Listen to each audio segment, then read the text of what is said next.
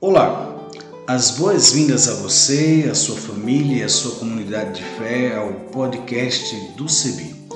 Este podcast vai ao ar todas as sextas-feiras a partir das 16 horas e tem a finalidade de refletir sobre o Evangelho do domingo.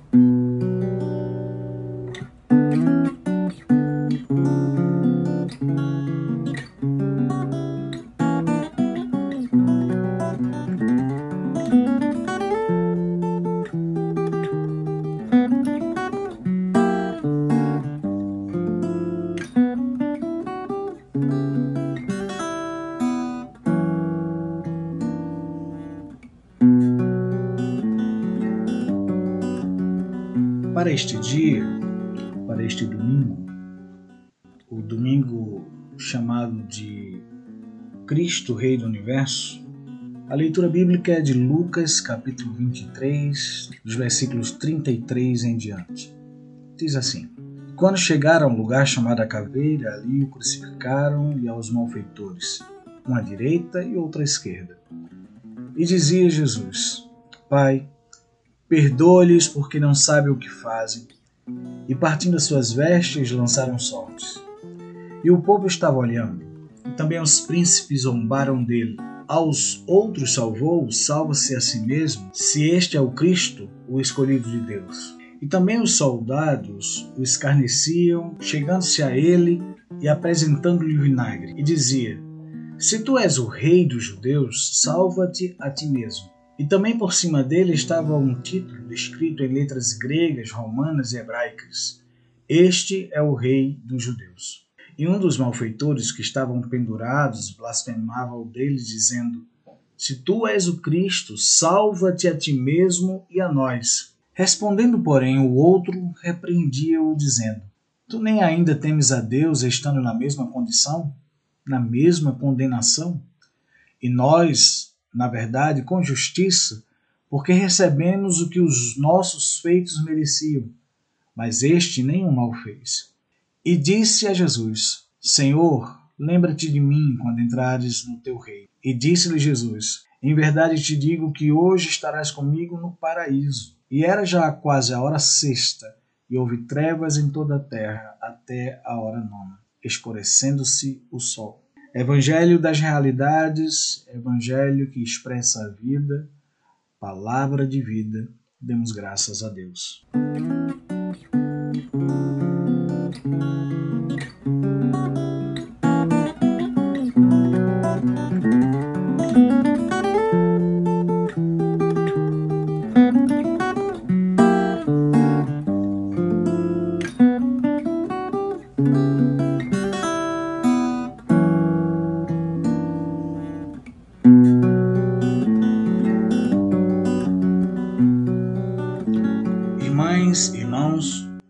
a respeito do texto lido, o mesmo refere-se a certa idealização da realeza configurada no Cristo da fé e institucionalizada na cruz como auge da cristandade, fora do tempo, do contexto bíblico e cultural, que pode ser construído ou reforçado por parte da igreja que deseja Jesus distante de nós, fora das nossas realidades, que negue sua humanidade entre os povos, entre as pessoas empobrecidas, que não se importa com a criação. Esse é um risco real que podemos correr com certas hermenêuticas bíblicas. Afinal, é o rei que, para afirmar sua realeza, optaria em estar entronizado, firmado no alto, no pico do monte, sublime ou no topo do templo, para contemplação a partir do distanciamento, da submissão e do intocável. Observe, rainhas e reis são inacessíveis, protegidos pelas guardas reais, orientados por um sistema que exclui o povo de acessar com liberdade o que se estabelece comum a toda a criação. Aliás, irmãs e irmãos, afirma-se e busca confirmar que o humano, ou nossa humanidade, é sobrenatural. Somos semideuses, divindades que precisam ser admiradas e idolatradas à distância, ainda mais se fizermos parte do clero, se dependermos ou precisarmos proteger a instituição religiosa. E dessa forma, se imaginando melhores que as outras pessoas e que por isso têm o direito de controlar, colonizar, subjugar, expoliar o bem comum e universal numa perspectiva de concentração de bens, da natureza, da vida em detrimento da maioria das pessoas que vivem à margem, que têm o direito de viver com qualidade a existência humana. Gente marginalizada e empobrecida a propósito, excluída de seus direitos.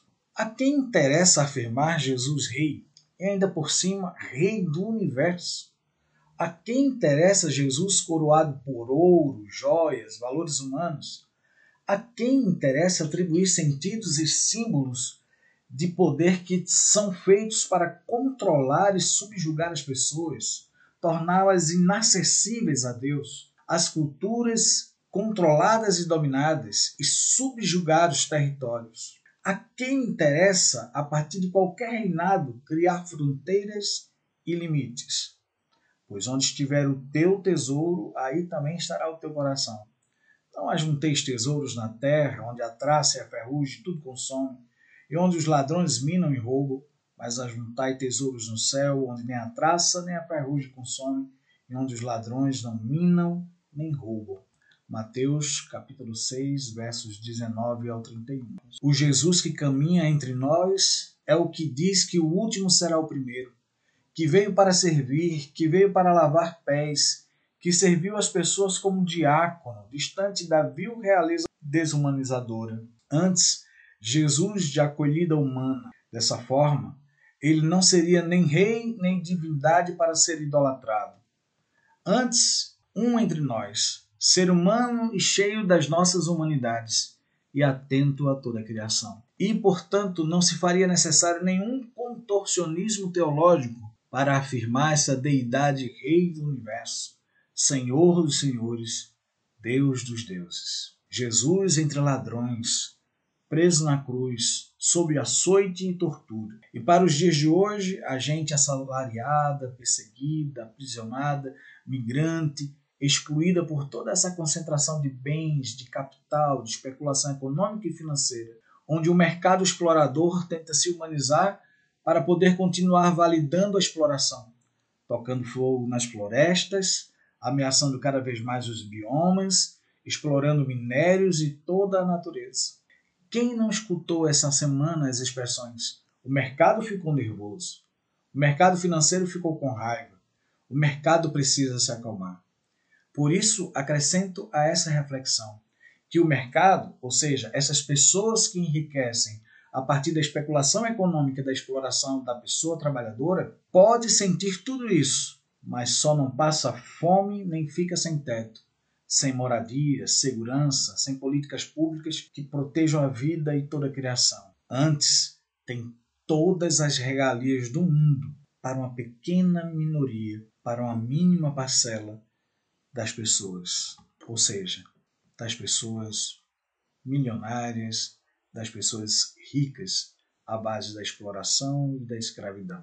Aliás, concluo partilhando uma história recente conhecida quase de toda a humanidade, assistida por quase todo o planeta porque foi retransmitida para as várias nações pelas redes televisivas e virtuais. O enterro da rainha Elizabeth II da Inglaterra.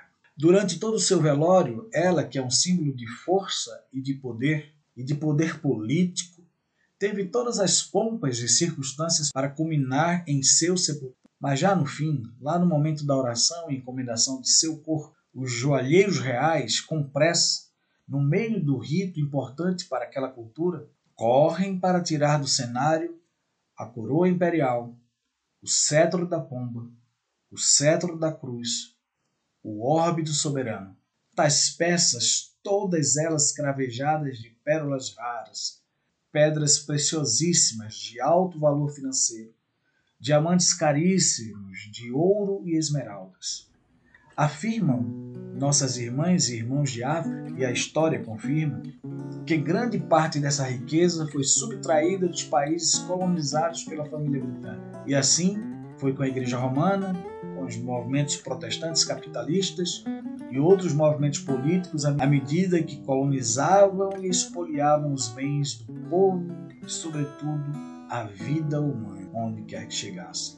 Dessa forma, está sendo nos dias atuais com a economia neoliberal, exploradora, capitalista, que busca se basear na teologia da prosperidade de um Cristo podre de rico. A palavra podre aqui foi a propósito. Um Cristo que busca afirmar sua divindade a partir de sua riqueza, da concentração de poder e de bens e da exploração do mundo em que vivemos. Que neste dia que a tradição litúrgica nos traz a reflexão sobre o Cristo, Rei do Universo, possamos refletir a partir de Jesus da Galiléia, que está entre nós, nos corpos ameaçados em vários territórios historicamente explorados, na luta diária da nossa gente trabalhadeira. Que assim seja, que possamos ver profetismo e resistência, hoje e sempre. Amém.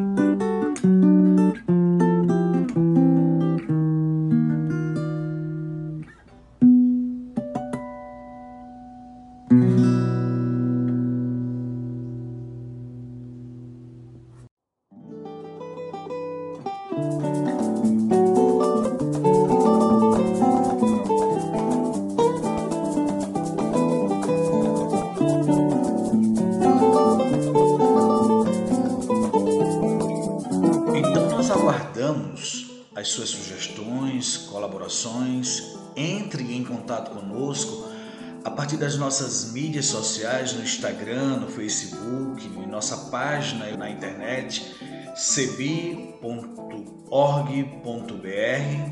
por nosso telefone. Entre em contato pelo 51 3568 2560 e pelo WhatsApp 51 99734 4518 e também utilizando a hashtag podcast do CEBI.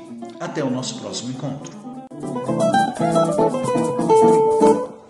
A trilha sonora que você acabou de ouvir é a canção Olha a Glória de Deus Brilhando, de Zé Vicente, e também a canção Desça como a Chuva, da irmã Agostinha Vieira, interpretadas pelo violonista Remo Stockholm Jr., da cidade de Recife, Pernambuco, e o design sonoro desse podcast foi feito por mim, Isaías Torquato, e a direção geral é da Coordenação Nacional do Centro de Estudos Bíblicos, CEBI. Olá, as boas-vindas a você, a sua família e a sua comunidade de fé ao podcast do CEBI. Este podcast vai ao ar todas as sextas-feiras a partir das 16 horas e tem a finalidade de refletir sobre o Evangelho do domingo.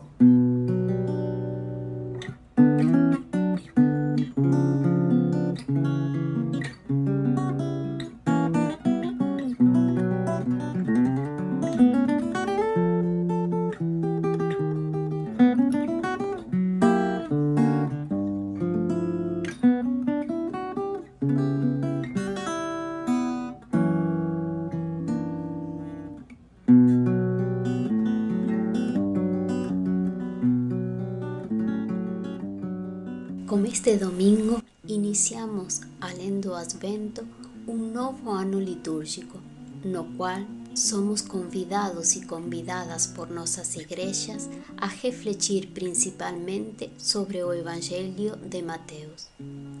Por isso, antes de mergulhar nos versículos de hoje, vale a pena apresentar o Evangelho. Para isso, vamos nos deter em três elementos presentes no último capítulo, que onde podemos entender a dinâmica de todo o Evangelho, já que a comunidade narra o que significava dar testemunho de Jesus vivo no meio deles, no meio da realidade que vive. Mateus, no último capítulo, apresenta-nos a ressurreição de Jesus através da experiência de duas mulheres a quem aparece primeiro o anjo do Senhor e depois o próprio Jesus. A primeira coisa a observar é a dinâmica presença-ausência do crucificado que as mulheres procuram. Aquele que devia estar no sepulcro, mas não está, porque ressuscitou. Jesus está vivo e vai ao encontro delas. O segundo elemento a sublinhar é o anjo do Senhor. No discurso bíblico, é Yahvé que se faz presente, que se manifesta no meio do seu povo.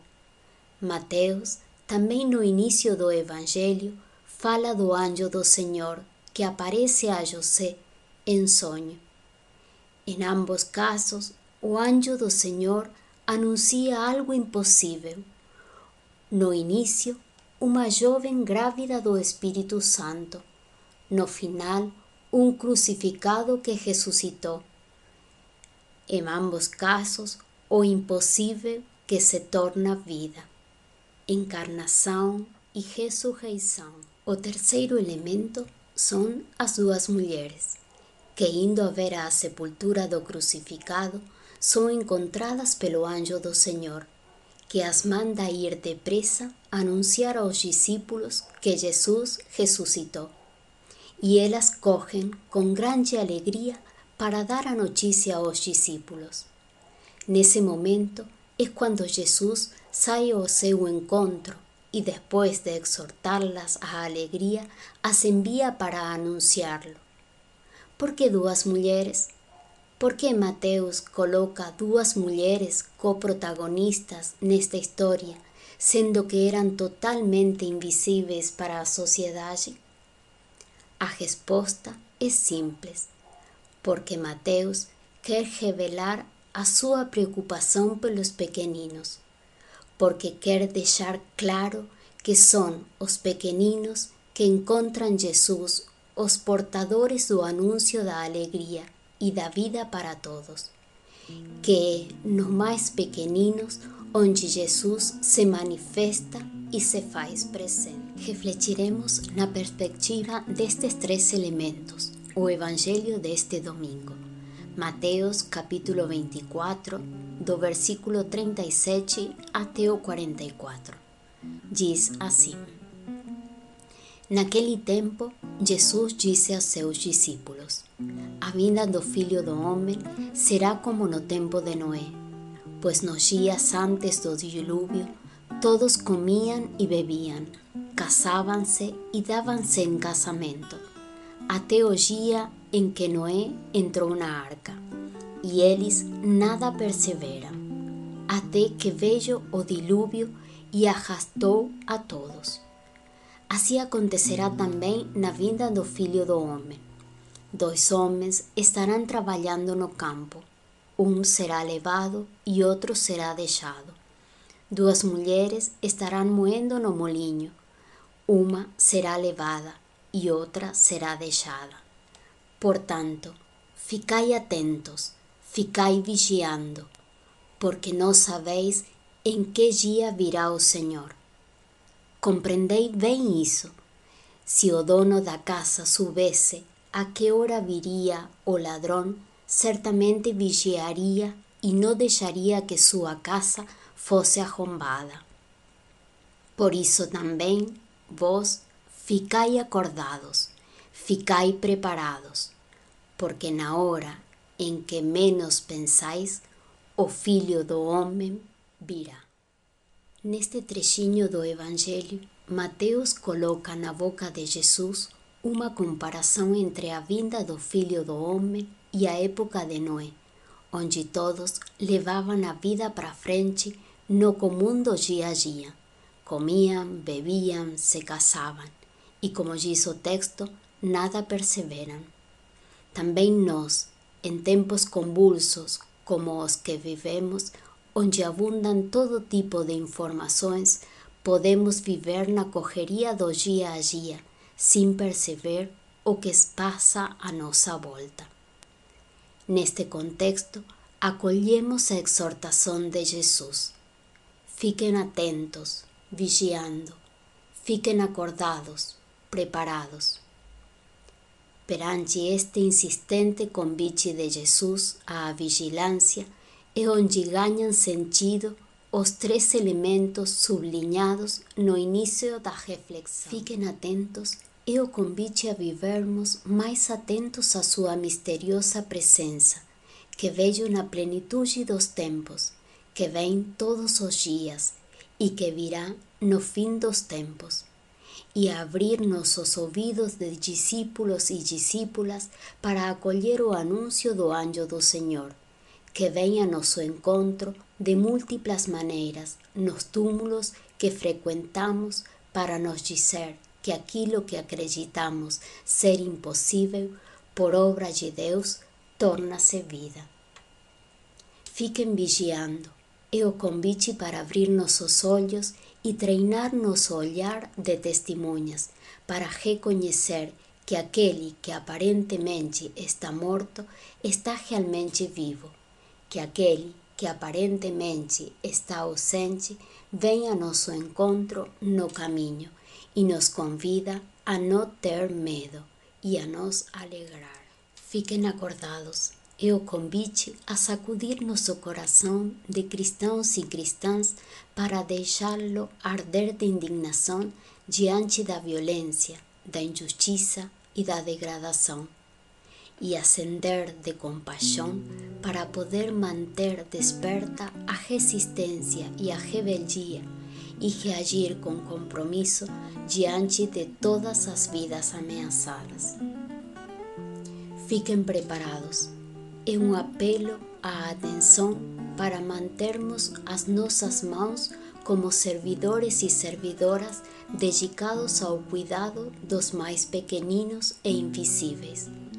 Porque com os pequeninos, entre os pequeninos e através dos pequeninos, Jesus está no meio de nós, todos os dias até o fim do mundo e através das duas mulheres, as pequeninas e invisíveis do tempo de Jesus, é que Ele nos indica o caminho.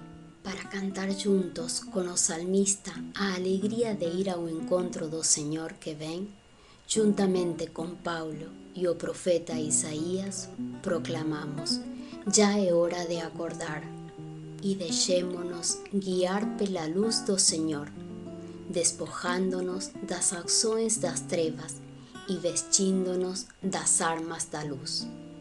Amém.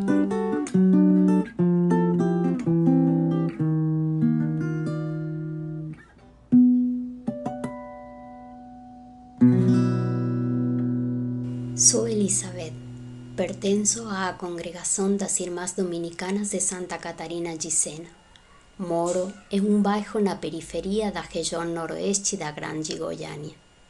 Sou nascida na Argentina, numa família da classe trabalhadora, descendentes de migrantes de vários países que, em busca de vida, deixaram suas próprias raízes para fugir da fome e da violência da Primeira Guerra Mundial. Assim, o meu sangue e a cultura familiar em que cresci son constituidos por componentes marcados por uma grande diversidade. Também minha aparência física, altura, tipo e cor de cabelo, cor de pele e olhos expressam a diversidade que levo no sangue e nos costumes. Gosto de me definir como uma mulher itinerante, em busca, busca do reino definido por Paulo como paz, justiça e alegria.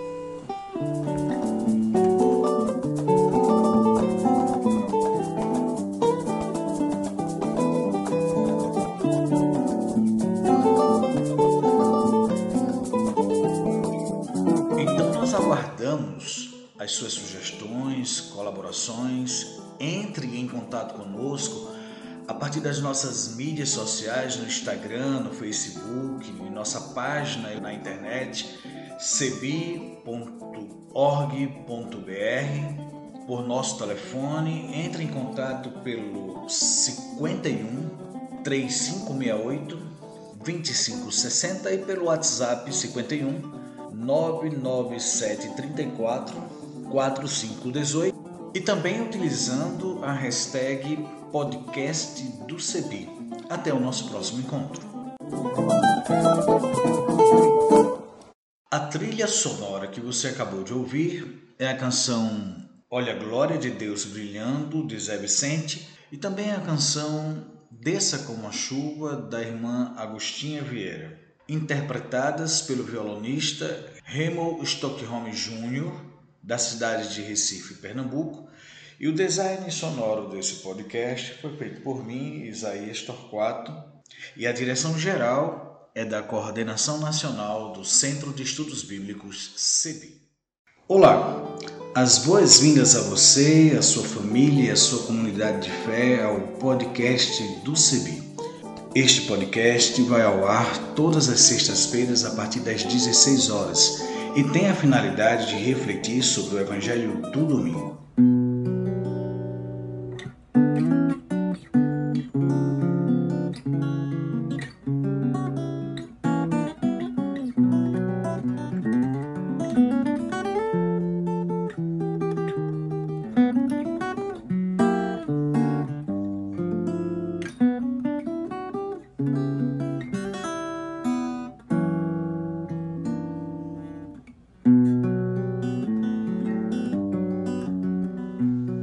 E irmãos, para este domingo, o segundo domingo do Advento, a leitura do Evangelho é a leitura segundo a experiência da comunidade de Mateus, do capítulo 3, dos versículos 1 ao 12. Naqueles dias, apareceu João Batista pregando no deserto da Judéia. Convertam-se, porque o reino do céu está próximo. João foi anunciado pelo profeta Isaías, que disse: Esta é a voz de quem clama no deserto. Preparem o caminho do Senhor e endireitem suas estradas. João usava uma roupa feita de pelos de camelo e cinto de couro na cintura, comia gafanhotos e mel silvestre.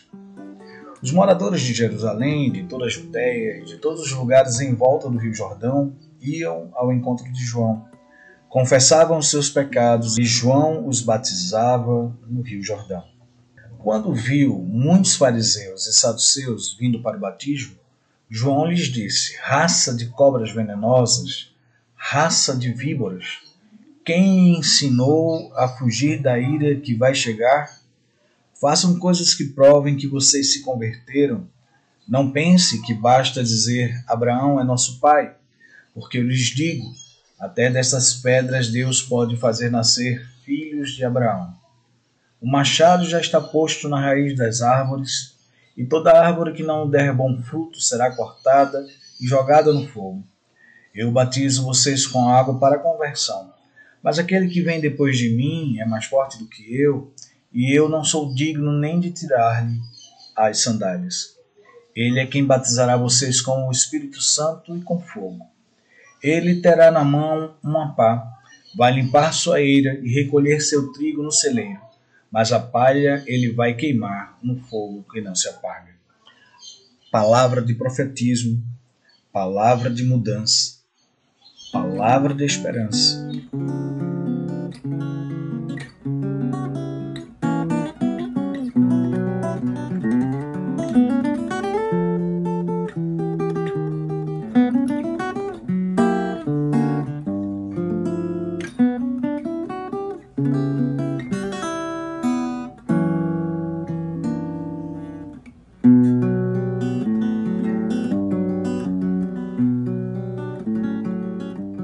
O segundo domingo do Advento, a gente faz a seguinte pergunta: Voz que clama no deserto? Inicio a reflexão do segundo domingo do Advento de forma bem protestante, a partir do olhar de quem nasceu e foi criado na igreja pentecostal das periferias de Recife, em Pernambuco. E entre as palavras e por trás delas, apresentando as vivências pessoais e a mudança de vida cristã, de uma prática protestante para uma compreensão de modo de ser católico em seus ritos, formas de orar, ler e viver a Bíblia. E como a gente fortalece o passado, reconhecer que essa educação religiosa cristã, no muito do que sou e vivo hoje, tem a ver com o que aprendi com as minhas ancestralidades que vieram antes de mim e me trouxeram até aqui porque desconfio que o mesmo se dê com vocês que escutam essa reflexão e assim a gente coopera para uma meditação comum entre nós. Para o mundo congregacional, de igrejas batistas, presbiterianas, pouco sentido tem, ou com mais ousadia poderia até dizer, nenhum sentido tem os aspectos litúrgicos que antecedem ou vivenciados no período do Advento, no Natal, na Epifania e até mesmo na Quaresma, e outras festas comuns às igrejas católicas. Entenda-se por igrejas católicas no plural mesmo, a Igreja Católica Romana, as igrejas ortodoxas, a Igreja Anglicana, as igrejas luteranas, em certa medida, e outras que se desvinculam de um protestantismo clássico na tentativa de pensar conjuntamente, de forma ecumênica, a história da Igreja, a tradição, ou mesmo as formas de refletir teologias bíblicas, sobretudo do Segundo Testamento, encontradas entre nós acerca da gestação, expectativa de nascimento e vida de Jesus. Para perceber as diversidades eclesiais, teológicas e de hermenêuticas bíblicas, podemos começar pelo aspecto de que, segundo as igrejas protestantes, ou suas formas de pensar a Bíblia, Maria, mãe de Jesus, foi um instrumento utilizado por Deus, não a mãe de Deus. Dessa maneira, toda e qualquer mulher no mundo poderia ser escolhida pela divindade para ser mãe do menino Deus e também encarnado em quaisquer outros territórios ou cultura.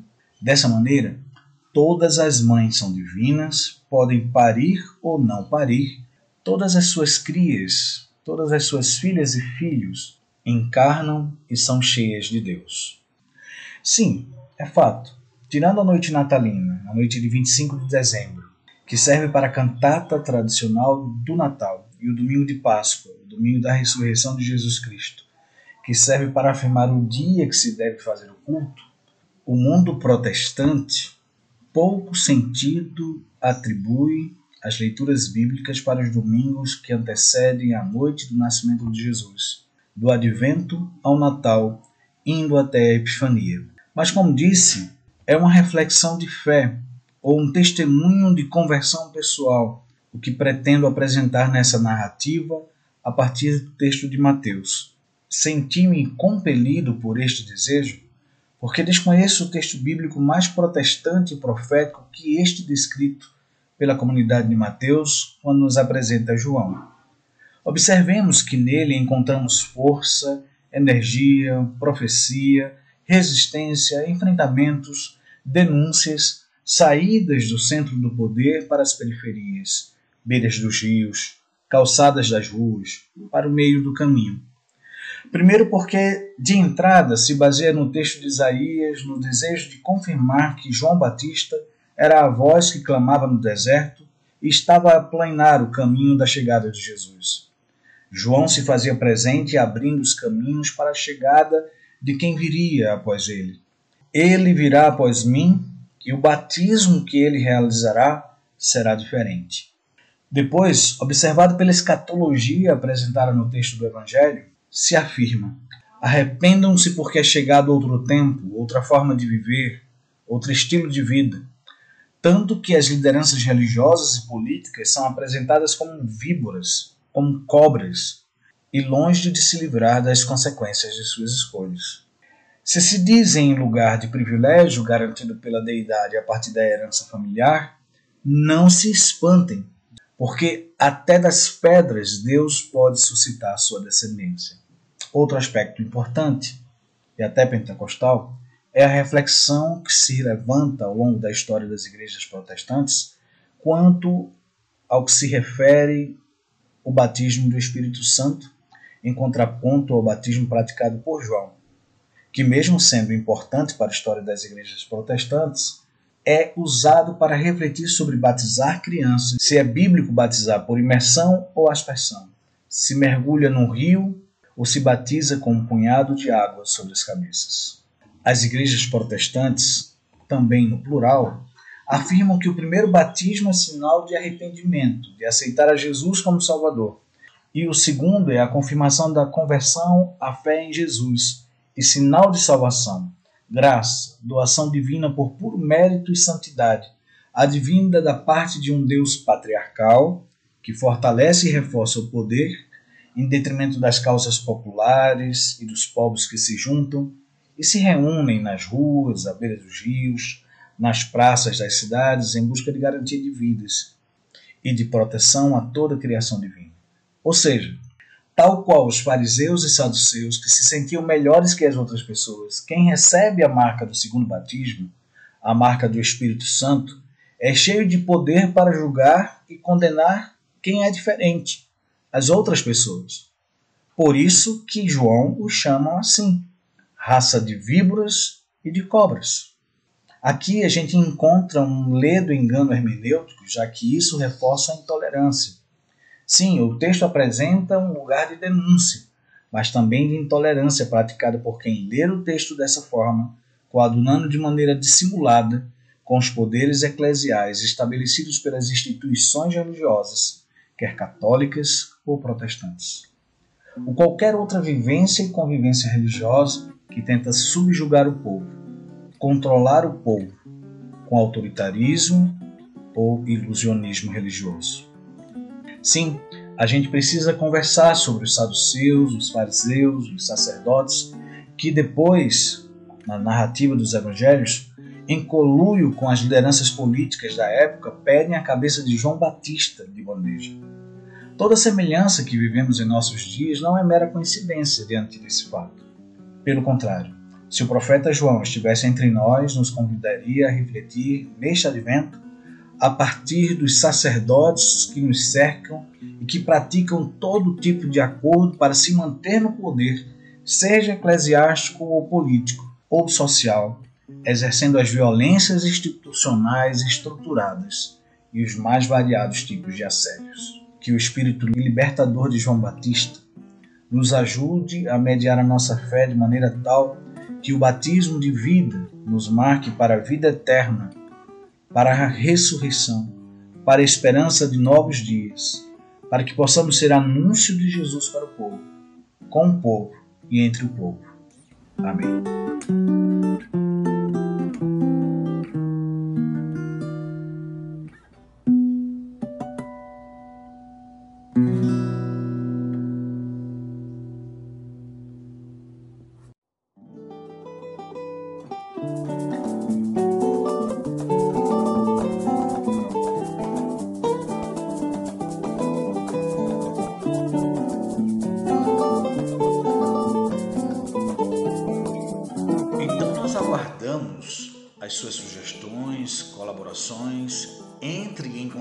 Conosco a partir das nossas mídias sociais, no Instagram, no Facebook, em nossa página na internet, cebi.org.br,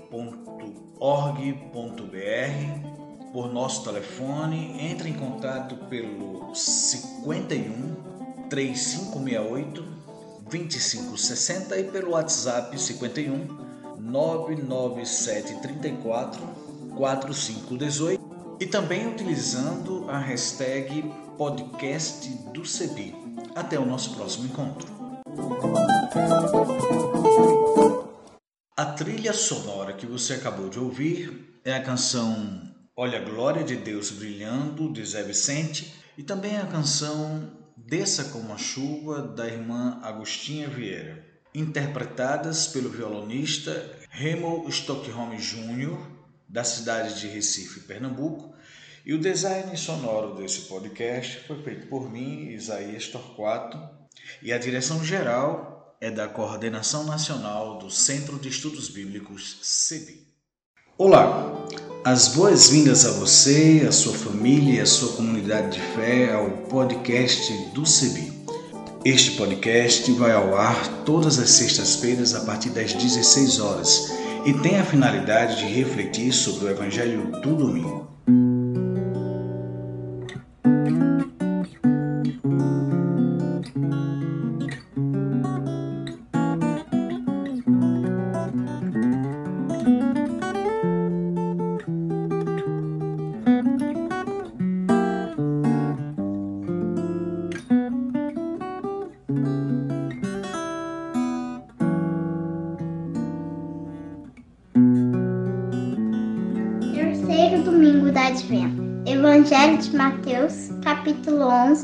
Versículo 2 a 11.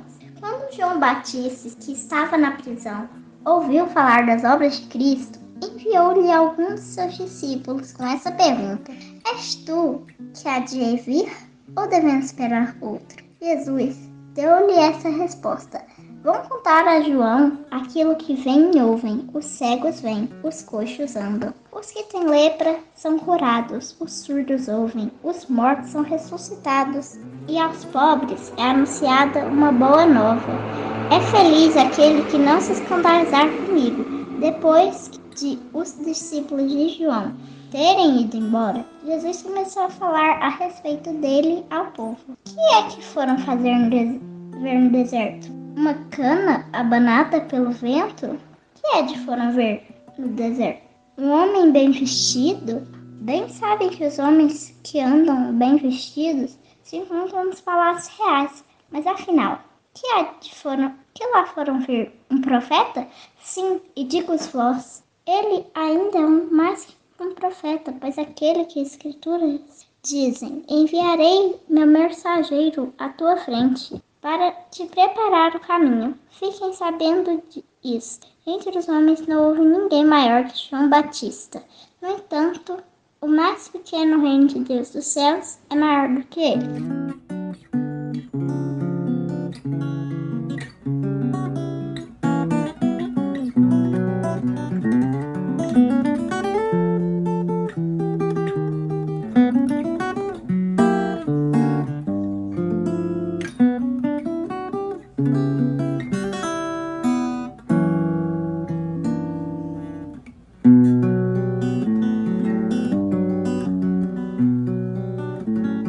Criança será bendita, ela nascerá do povo. Somos convidadas e convidados a refletir e celebrar o terceiro domingo do Advento.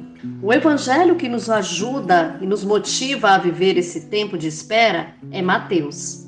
O evangelho de Mateus, em sua forma atual, ficou pronto provavelmente entre os anos 85 e 90. Tradicionalmente é atribuído a Mateus, que teria sido o primeiro a organizar as palavras e gestos de Jesus.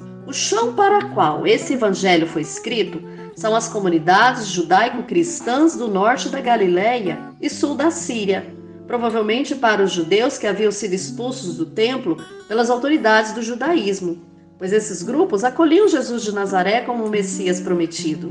Foi nesse contexto que se passaram as histórias contadas e organizadas por Mateus, numa época de profunda opressão política por parte do Império Romano, que perseguia os seguidores de Cristo e levava a um clima de intolerância entre judeus e cristãos, ao ponto de gerar divisão entre esses dois grupos. Se parece um pouco com o nosso contexto atual, onde a intolerância tem motivado atos de violência e rupturas entre amigos e até familiares. João Batista, um dos personagens que aparece nessa narrativa, é vítima desse tempo. Preso por sua coerência com o projeto de Deus, baseado na dignidade e inclusão de todas as pessoas, excluídas por um sistema opressor e injusto que imperava naquela época.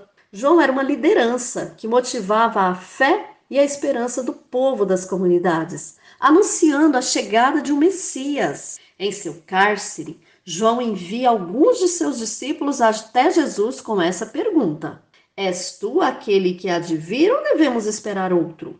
Essa pergunta de João ela remete à dúvida e insegurança, e são típicas da nossa condição humana. Em meio às incertezas da vida, é fácil termos medo e não enxergarmos os sinais que nos são dados. A resposta de Jesus aparece nos versículos 4 e 5. Voltem e contem a João o que vocês estão ouvindo e vendo.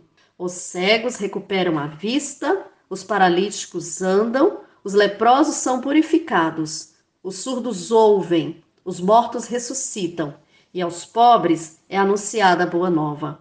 Essas palavras, ditas por Jesus e que serão devolvidas a João por meio dos seus enviados, revelam sinais de esperança presentes na vida do povo, que tem suas vidas transformadas e que experimentam a presença viva do Messias. Esses grupos eram os excluídos e excluídas, uma sociedade que não garantia espaço para os considerados pecadores, improdutivos, doentes, que eram considerados um verdadeiro fardo social. O messianismo de Jesus se manifesta por meio daqueles e daquelas que passam a ter esperança de viver com dignidade. Após a partida dos discípulos, Jesus pergunta à multidão que continuava a ouvi-lo falar a respeito de João: O que vocês foram ver? Um homem vestido de roupas finas? Mas aqueles que vestem roupas finas moram nos palácios reais. O Messias esperado será encontrado entre o povo.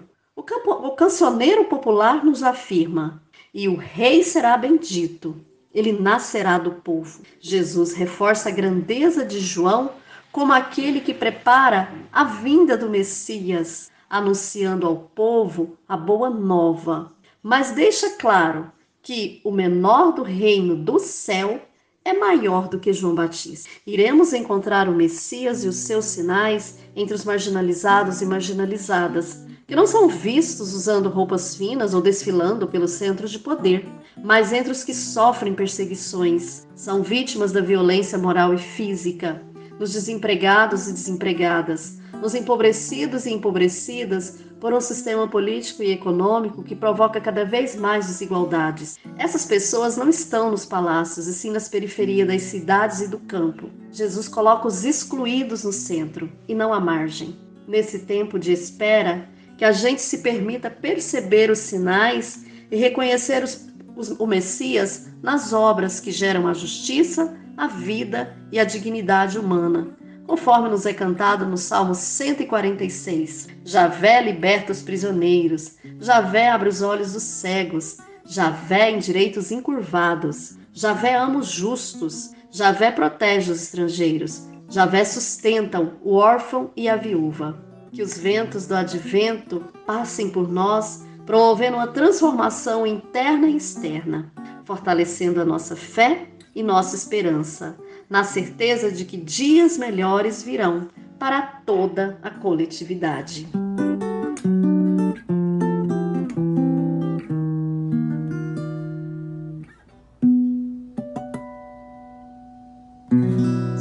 de Braga Santos, uma mulher pequena, parda, de cabelo liso e preto. Sou do Cebi, Goiás, historiadora. Trabalho como professora de História e Sociologia da Rede Estadual de Educação em Goiás. Nasci e moro na cidade de Anápolis. Sou casada e sou mãe da Mariana.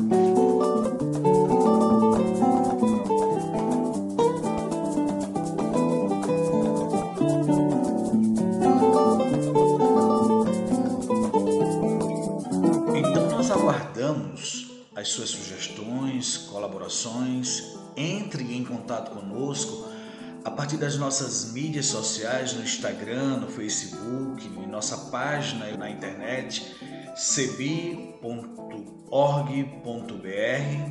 por nosso telefone, entre em contato pelo 51 3568 2560 e pelo WhatsApp 51 99734 4518 e também utilizando a hashtag podcast do CEBI.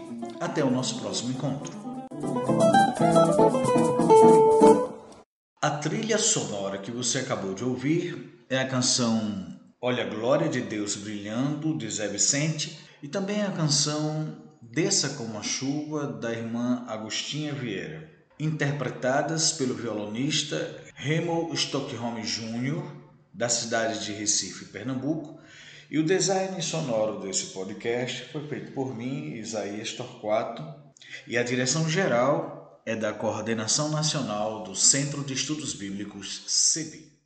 Olá, as boas-vindas a você, a sua família e a sua comunidade de fé ao podcast do CEBI.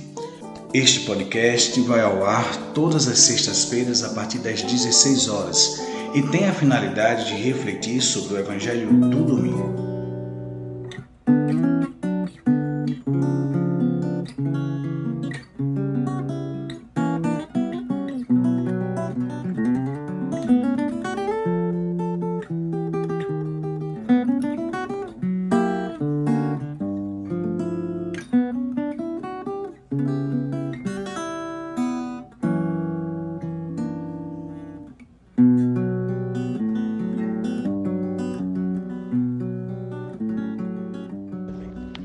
Eu inicio o meu lugar de fala com uma saudação interreligiosa. Auerê, Axé, Namastê, Assalamu Alaikum, Shalom, a paz de Jesus Cristo preto de Nazaré, a paz da Rua, a todas, todos, todes.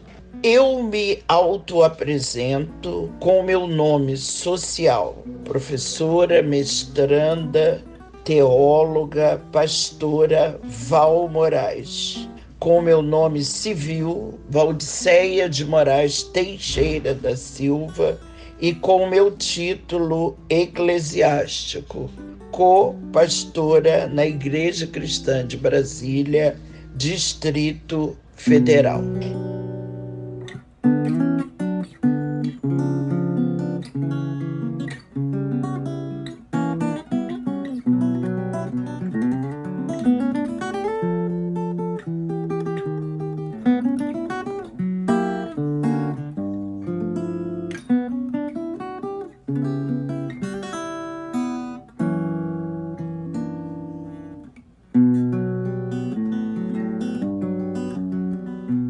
Faremos a leitura do Evangelho desse domingo do Advento em Bíblia, no Evangelho segundo Mateus, capítulo 1, versículos de 18 a 25, contextualizados na nova tradução na linguagem de hoje, NTLH, na linguagem inclusiva de gênero LIG e na linguagem étnico-racial, LER. O nascimento de Jesus Cristo, preto de Nazaré, foi assim. Maria, a sua mãe, ia casar com José, mas antes do casamento, ela ficou grávida pela rua. José, com quem Maria ia casar, era um homem que sempre fazia o que era direito. Ele não queria difamar Maria e por isso resolveu desmanchar o contrato de casamento sem ninguém saber. Então José estava pensando nisso, um anjo da rua apareceu a ele num sonho e disse: José, descendente de Davi, não tenha medo de receber Maria como sua esposa, pois ela está grávida pela rua. Ela terá um menino e você porá nele o nome de Jesus Cristo, preto de Nazaré, pois ele salvará o seu povo dos pecados deles. Tudo isso aconteceu para se cumprir o que a Ruá tinha dito por meio do profeta. A virgem ficará grávida e terá um filho que receberá o nome de Emanuel, e Emanuel quer dizer Ruá está conosco. Quando José acordou, fez o que o anjo do Senhor havia mandado e casou com Maria. Porém, não teve relações com ela, até que a criança nasceu e José pôs no menino o nome de Jesus Cristo, preto de Nazaré.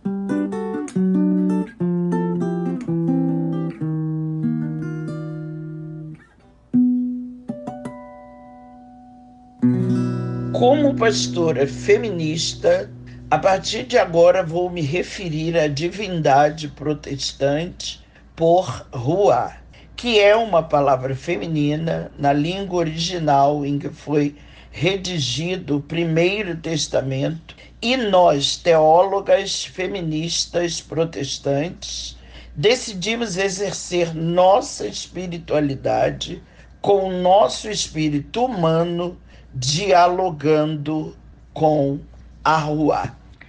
As últimas pesquisas científicas realizadas por antropólogas, antropólogos, antropólogos, historiadoras, historiadores, historiadores, teólogas, teólogos, teólogos e especialistas em computação gráfica e reconstituição facial forense encontraram evidências de que, em 2001, a teóloga Joan E. Taylor afirmou que judias, judeus, judis da época de Jesus eram biologicamente semelhantes a judias iraquianas, judeus iraquianos e judis iraquianes e acredita que elas, eles, eles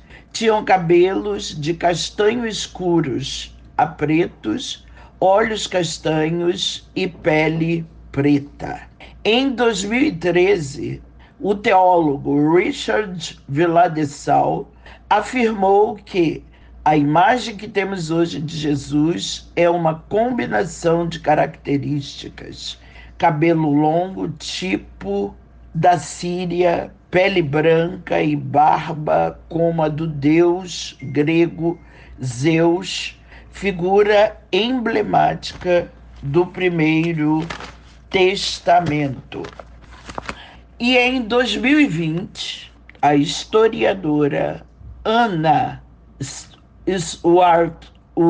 House constatou que o Jesus histórico tinha olhos marrom e pele preta, como a de judias, judeus, judis do primeiro século da Galileia, uma região bíblica de Israel. Nós, pastoras protestantes, feministas e antirracistas, defendemos a ciência por isso, decidimos exercer nossa espiritualidade, reafirmando a ancestralidade, a, a identidade e a história de Jesus Cristo preto de Nazaré no nosso relacionamento com Ele. Refletindo sobre o Evangelho segundo Mateus, capítulo 1, versículos 18 a 25, podemos comparar a atitude de Maria e José com a atitude de mães, pais e ou responsáveis protestantes do século 21. Maria poderia ter tido medo de aceitar engravidar como virgem de Jesus Cristo preto de Nazaré. José sabia que seria julgado pela sociedade civil do Primeiro Testamento por Maria ser virgem e aparecer grávida pela rua. No entanto, tanto Maria quanto José aceitaram a mensagem do anjo da rua e se colocaram à disposição dela para serem a mãe e o pai de Jesus Cristo preto de Nazaré de forma sobrenatural. Apesar da redução dos índices de gravidez de mulheres crianças, mulheres adolescentes e mulheres jovens, o Brasil ainda está acima da média mundial e tem registrado altas taxas de gravidez precoce em relação a outros países, segundo o Fundo de População das Nações Unidas, UNFPA.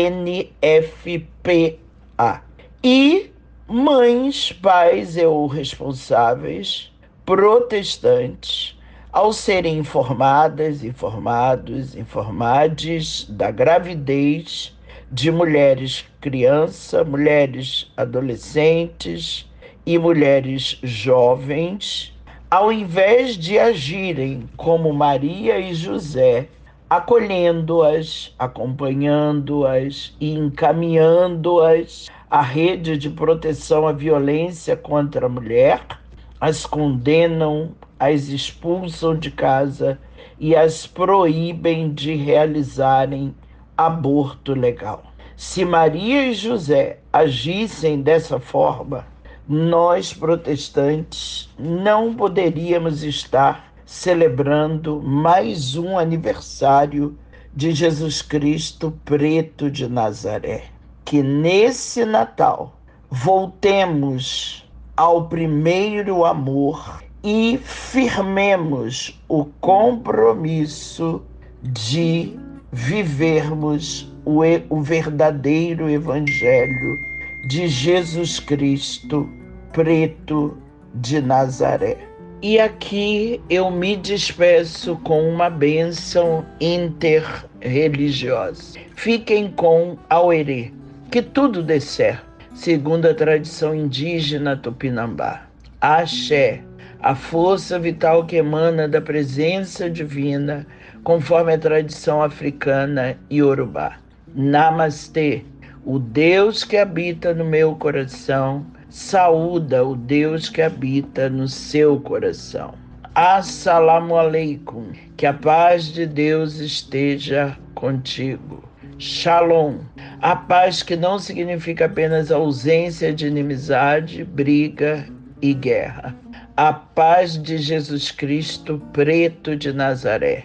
A paz que nos dirige nas nossas decisões, a paz do Senhor, a paz que guarda o coração e a mente, por estarmos unidas, unidos, unides com Jesus Cristo preto de Nazaré.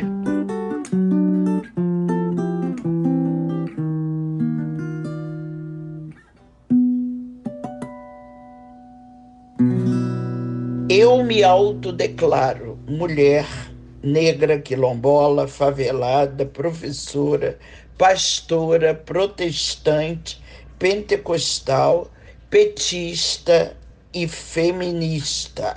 Eu me autodescrevo hoje com cabelo black power, amarração vermelha entre a testa e o cabelo, blusa com tecido africano da Etiópia, brincos e colar indígena da etnia Cariri Chocó.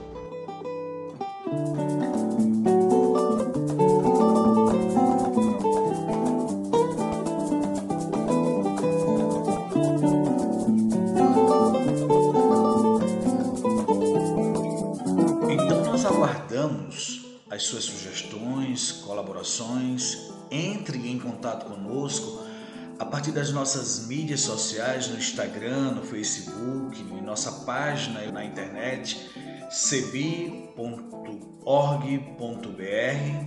por nosso telefone, entre em contato pelo 51 3568 2560 e pelo WhatsApp 51 99734 4518 e também utilizando a hashtag podcast do CEBI. Até o nosso próximo encontro. A trilha sonora que você acabou de ouvir é a canção Olha a Glória de Deus Brilhando, de Zé Vicente, e também a canção Desça como a Chuva, da irmã Agostinha Vieira, interpretadas pelo violonista Remo Stockholm Jr., da cidade de Recife, Pernambuco, e o design sonoro desse podcast foi feito por mim, Isaías Torquato, e a direção geral é da Coordenação Nacional do Centro de Estudos Bíblicos, CEBI. Olá, as boas-vindas a você, a sua família e a sua comunidade de fé ao podcast do CEBI.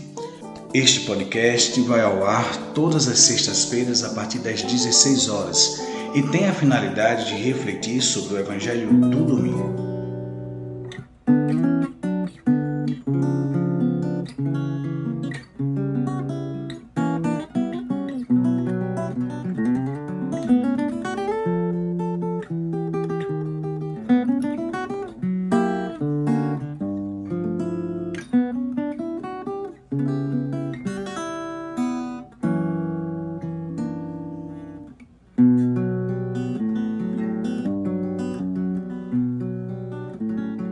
Reflexão do Evangelho segundo Mateus, capítulo 1, dos versículos 18 a 25, para o quarto domingo do Advento, na tradução da Bíblia de Jerusalém.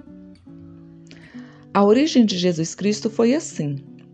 Maria, sua mãe, comprometida em casamento com José, antes que coabitassem, achou-se grávida pelo Espírito Santo. José, seu esposo, sendo justo e não querendo denunciá-la publicamente, resolveu repudiá-la em segredo.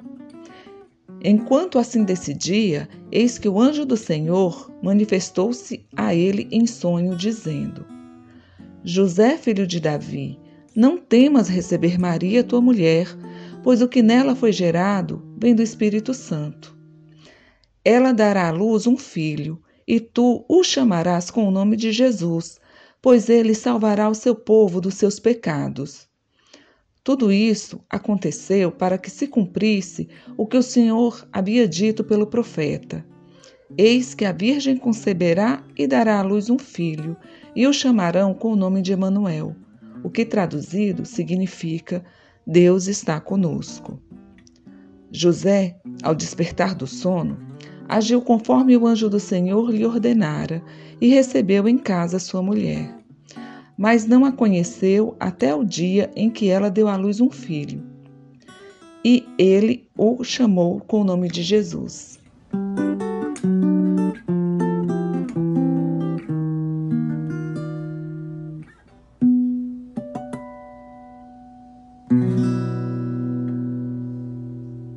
O sim de José. O evangelista começa nos apresentando um quadro nada extraordinário. Um jovem casal judeu comprometido em casamento, o que para nós seria relativo ao noivado. Porém, o inusitado, o impensável acontece na vida dos dois. Maria fica grávida pela ação, do Espírito Santo. Está lá no versículo 18. Como foi que isso aconteceu? Mateus, ao contrário de Lucas, não nos dá detalhes, o foco de Mateus está apenas em José. Mateus desloca o protagonismo dessa história para o homem que assumirá a paternidade de Jesus. Mateus dedica 17 versículos à genealogia humana de Jesus, de Abraão a José, e relata a genealogia divina de Jesus em um único versículo. Maria achou-se grávida do Espírito Santo. Ouvimos muitas vezes dizer que o divino se fez humano no útero de Maria. Resumimos Maria apenas ao útero. Porém, o divino se fez humano no corpo de Maria. Todo, todo o episódio da concepção é resumido em uma única expressão. O que foi gerado em Maria é obra do Espírito Santo. Isso é puro dom de Deus. É a primeira vez que aparece no relato de Mateus a filiação divina do Messias. Jesus é, como demonstra a genealogia, filho de Davi e filho de Abraão mas ele é principalmente filho de Deus. Costumamos nos referir a José como pai adotivo. Pai é pai. Ponto. Sempre delegamos a José um papel de menor importância no plano salvífico, do mesmo modo que a sociedade delega um papel secundário ao pai. Todas as responsabilidades recaem quase exclusivamente sobre as mães. José vem nos falar, mesmo quando no texto ele não tem fala, sobre paternidade, sobre como ser pai. Vamos pensar um pouco na questão da gravidez de Maria pela ótica de José dentro de uma sociedade patriarcal, de uma cidade pequena do interior. Maria aparece grávida antes do casamento, uma jovem solteira grávida. Temos duas questões. Ou ele, né, o José, engravidou a jovem e desonrou a casa do pai de Maria e fica com sua moral questionada, ou assume um filho ilegítimo, fruto de uma traição de Maria. Para a sociedade do seu tempo, nenhuma das opções eram bem aceitas. No versículo 19 nos diz que, e não querendo denunciá-la publicamente, resolveu repudiá-la em segredo. José sabia que se ele denunciasse, Maria seria apedrejada, seria morta. Ele já estava decidido quando o anjo do Senhor intervém. No texto não há falas de José, somente as dúvidas, os pensamentos e as ações dele. Porém, Assim como o anjo apareceu a Maria, assim também foi com José. E o projeto do reino aconteceu porque José também disse sim ao anjo do Senhor. E a partir desse sim, José assume todos os riscos junto com Maria. Com José, a profecia que o Messias seria da casa de Davi, lá em João 7,42, se cumpre, pois toda genealogia humana de Jesus descrita em Mateus é a genealogia de José. No versículo 21, o anjo diz a José que Maria dará à luz um filho e ele o chamará com o nome Jesus, que significa Deus salva. Ao nome próprio do menino, Mateus acrescenta outro nome de natureza simbólica. Ele será chamado Emanuel, que significa Deus conosco. Deste modo, o Deus que salva rompe as barreiras da transcendência para, mesmo sem deixar de ser o totalmente outro, fazer-se Deus conosco. Gente como a gente, um de nós, na pequenez de uma criança. Mais importante que Deus salvar é a gente ter a certeza que com o nascimento de Jesus, Deus reafirma mais uma vez que Ele está conosco, em nosso meio. Amém.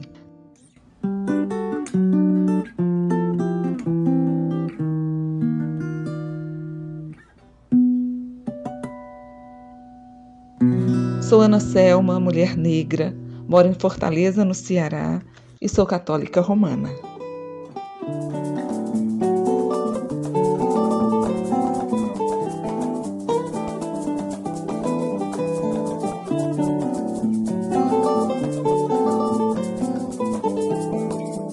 Então nós aguardamos as suas sugestões, colaborações. Entre em contato conosco a partir das nossas mídias sociais, no Instagram, no Facebook, em nossa página na internet, cebi.org.br,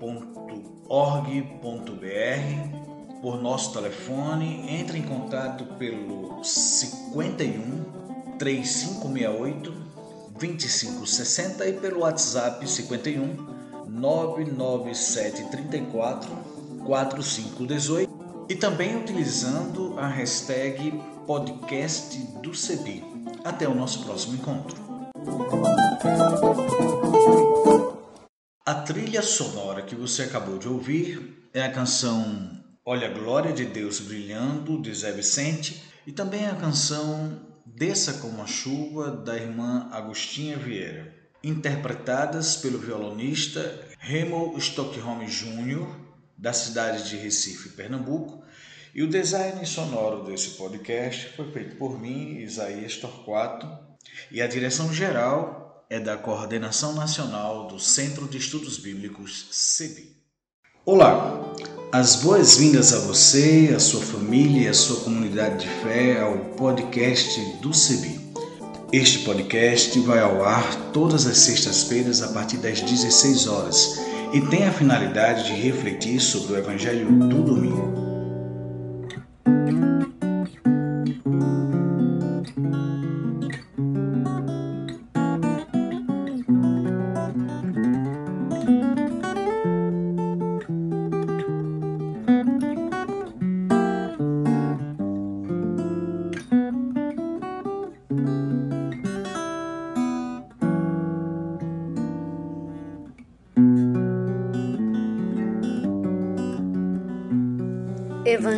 Da Comunidade de Lucas, na versão da Nova Bíblia Pastoral, capítulo 2, versículos de 1 a 20.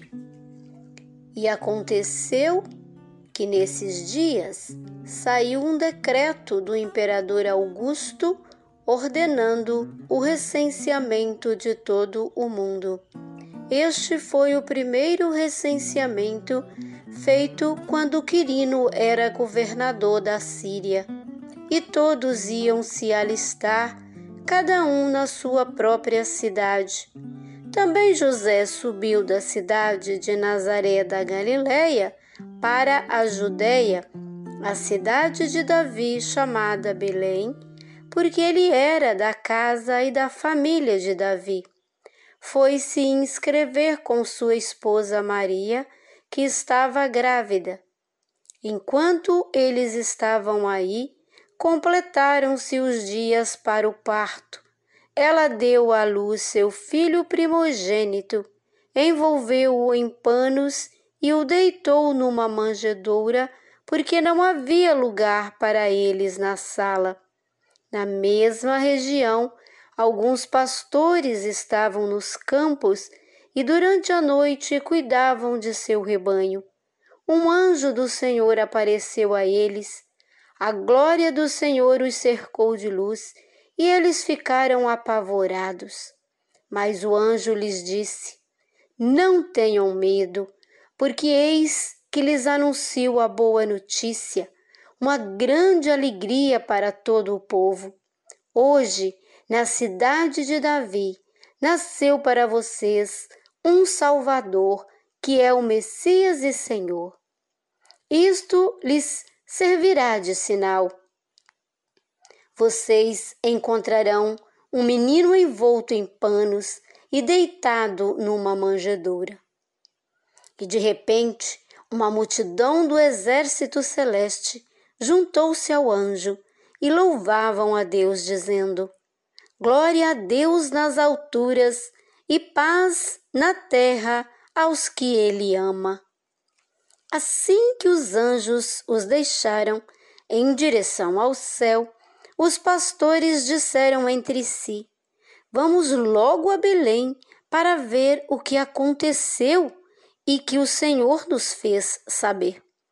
Partiram depressa e encontraram Maria, José e o menino deitado na manjedoura. Ao ver o menino, contaram o que lhes tinha sido dito a respeito dele. E todos os que ouviam os pastores ficavam maravilhados com o que eles contavam. Maria, por sua vez, guardava todas essas coisas, meditando-as em seu coração. E os pastores voltaram glorificando e louvando a Deus por tudo o que tinham ouvido e visto, como tinha sido dito a eles.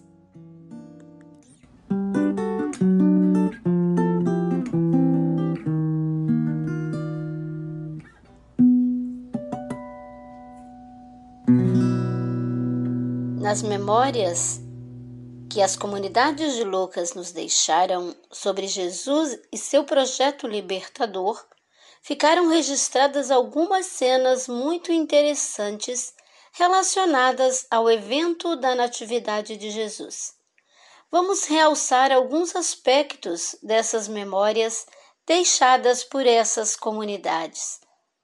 O texto que ouvimos está situado numa parte do Evangelho chamada de Narrativas da Infância de Jesus ou Evangelho da Infância.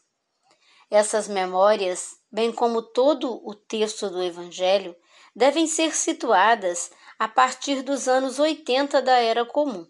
Portanto, são textos da segunda geração das seguidoras e seguidores de Jesus. Nesse período, muitas comunidades estavam organizadas nas diversas regiões do Império Romano. Elas passavam por uma fase de organização interna e também de sistematização de algumas informações sobre Jesus. É importante sempre termos presente que são narrativas teológicas e não historiográficas. Essas narrativas auxiliam na organização dessas comunidades espalhadas por todo o território do Império Romano. As pessoas destinatárias dessas memórias participavam das comunidades de tradições paulinas, vivendo em realidade urbana, provavelmente em alguma cidade grande daquela época, cidade de cultura grega e romana. Enfim, estamos tratando de uma realidade bastante diferente da realidade da Palestina. Daí a importância de não nos apegarmos a elementos históricos e geográficos do texto. Mesmo assim, vamos fazer a reflexão a partir de dados que a comunidade fez questão de demarcar no seu relato. A primeira questão apontada no texto é de uma decisão dos poderes de Roma sobre a vida do povo. A realidade que está presente no texto é que, a partir de decisões dos poderosos de Roma, a vida dos pobres é revirada. As pessoas precisam se locomover, sair do seu lugar para cumprir ordens políticas das autoridades daquela época. É isso que a comunidade quer trazer quando menciona o decreto para o recenseamento. Os poderosos interferem na vida das pessoas empobrecidas no intuito de mantê-las debaixo de seu poder. A próxima cena apresentada na narrativa é muito importante e fala forte em nós nesta data especial da Natividade de Jesus. É a cena do lugar onde Maria, mulher grávida, acompanhada por José, seu companheiro, vai dar à luz ao menino. O texto diz que não havia lugar dentro da casa para eles. Por isso, Jesus, o menino, nasceu e foi colocado numa manjedoura entre os animais, num local onde se colocava o alimento para eles. A outra cena importante que a comunidade de Lucas menciona é o espaço dos pastores e pastoras recebendo a boa notícia do nascimento deste menino Salvador. Pastoras e pastores nesse tempo eram pessoas excluídas da sociedade.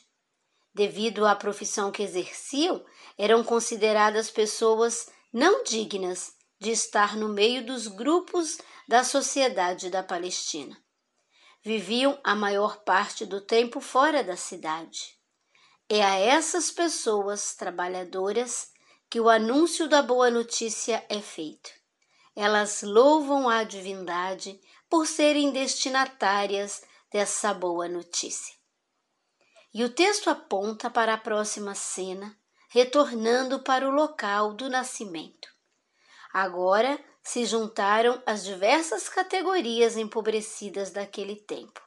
Ali encontramos Maria com o menino deitado na manjedoura, no coxo, Encontramos o pai, José, encontramos as pastoras e os pastores que receberam a notícia e não hesitaram em se dirigir a Belém para ver o acontecimento que lhes foi anunciado.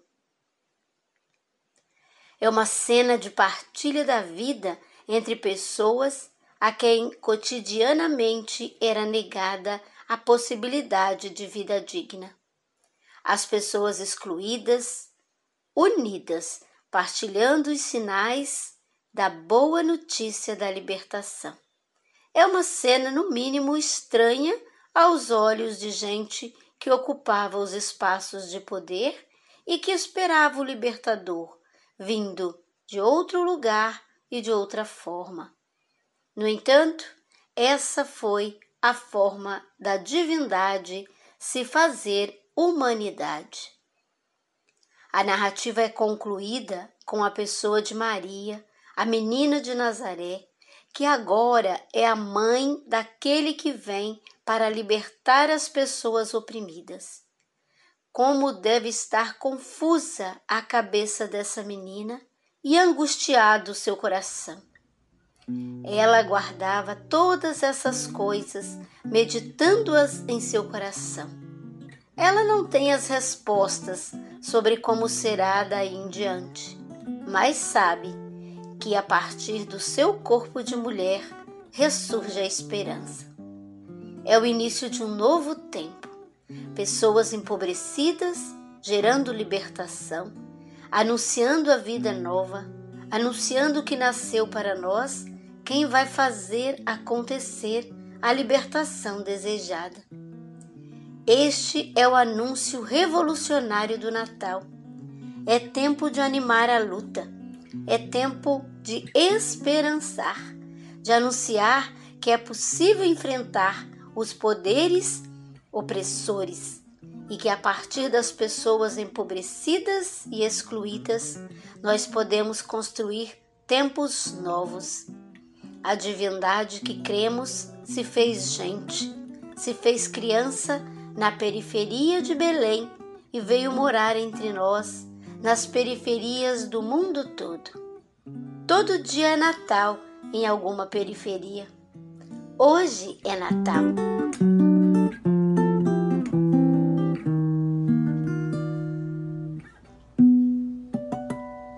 Eu sou Fatinha Castelã, moro em Vila Velha, no Espírito Santo. Sou integrante do CEBI no Espírito Santo e também integro a direção nacional do CEBI.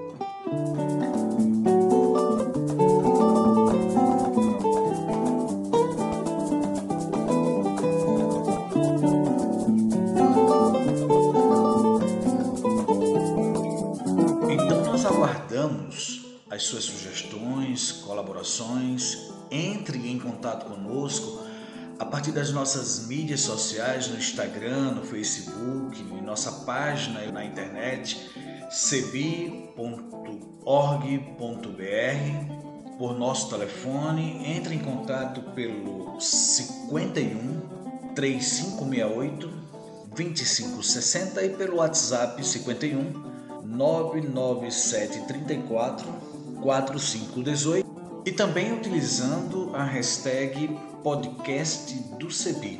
Até o nosso próximo encontro. A trilha sonora que você acabou de ouvir é a canção Olha a Glória de Deus Brilhando, de Zé Vicente, e também a canção Desça como a Chuva, da irmã Agostinha Vieira, interpretadas pelo violonista Remo Stockholm Jr., da cidade de Recife, Pernambuco, e o design sonoro desse podcast foi feito por mim, Isaías Torquato, e a direção geral é da Coordenação Nacional do Centro de Estudos Bíblicos, CEBI. Olá, as boas-vindas a você, a sua família e a sua comunidade de fé ao podcast do CEBI.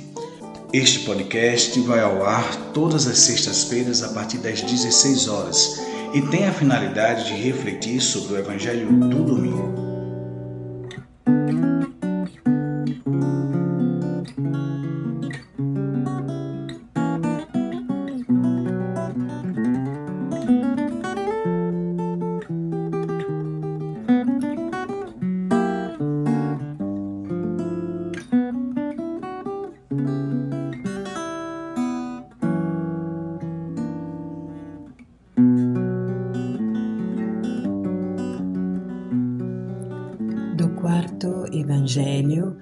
Evangelho da comunidade de João, capítulo 1, do versículo 1 ao versículo 14.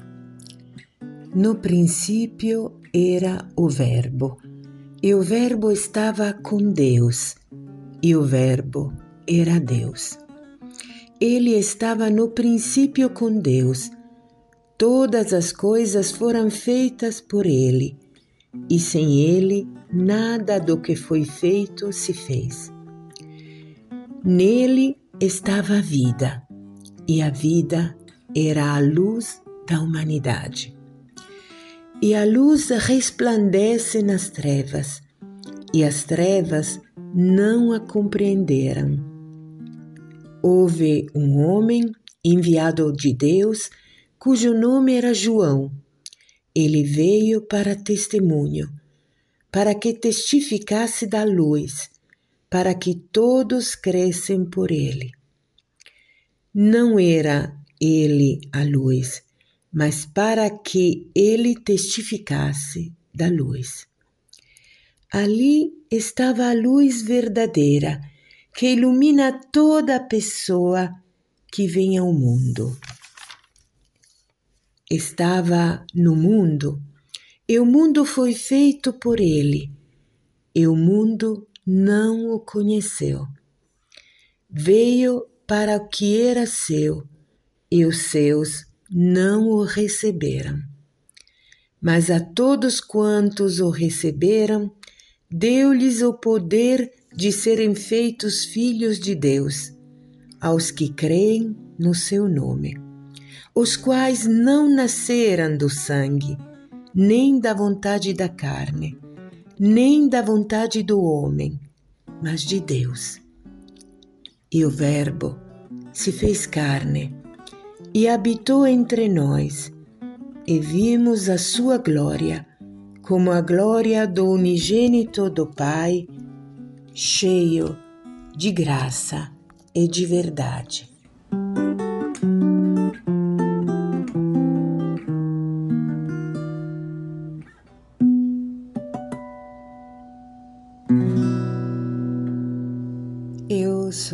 Maria Suave, é, missionária errante, sem medo de errar, entre as terras da América Afro-Ameríndia, deste Brasil Pindorama, Biayala, terra boa, terra do Caru, terra de muitas árvores sagradas, desde as castanheiras, desde a todas as árvores de pequenas frutinhas de coquinho, desde a árvore do pinheiro araucária, desde todas as árvores sagradas desta terra amada, até a árvore da oliveira, na terra do Mediterrâneo, onde eu nasci, e nas terras da Europa, estes grandes pinheiros, onde agora estou falando para cada um e cada uma, os pinheiros cheios de neve neste tempo especial. E exatamente de trevas e luz que a natureza nos fala neste momento. De trevas e luz. Neste pedaço de mundo no extremo norte da Europa, onde eu estou agora, a, a luz quase, quase não habita o dia inteiro. É sempre a escuridão, são, é tempo de trevas, é tempo de noite. Estamos vivendo neste lado do mundo a noite mais comprida, mais longa do ano, a noite escura. E é exatamente no Brasil onde vocês estão me ouvindo, que estão vivendo o tempo da luz, que permanece quase o tempo inteiro, ou pelo menos metade do dia é luz e metade do dia é noite. Estou dizendo isso porque o Natal de Jesus é estabelecido exatamente neste tempo onde, neste lado do mundo, que é o ladinho do mundo onde também Jesus veio e armou a sua frágil tenda em nosso meio e se fez carne na nossa história. Neste lado do mundo é o tempo da escuridão que parece prevalecer, é o tempo da noite mais comprida.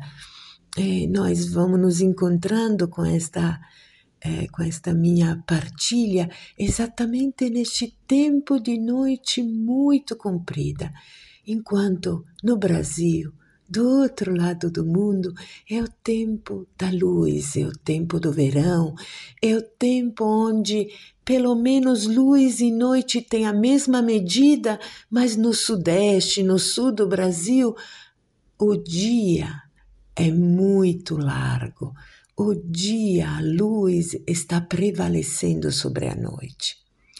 Digo isso porque Jesus nos lembra, neste tempo da natureza, que luz e trevas se abraçam.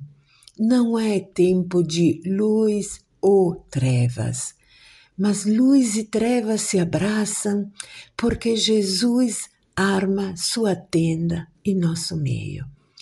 E é entre luz e trevas o amor, o perdão, a misericórdia, a presença na ausência é, do Filho de Deus que faz com que a esperança, faz com que o sorriso, faz com que o horizonte da vida plena possa permanecer.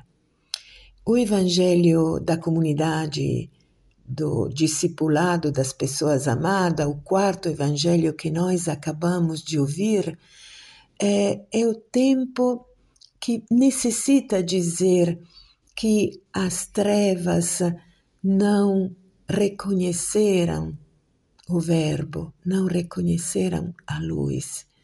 É um tempo de grandes conflitos e tem duas trevas que têm nome concreto, místico-político.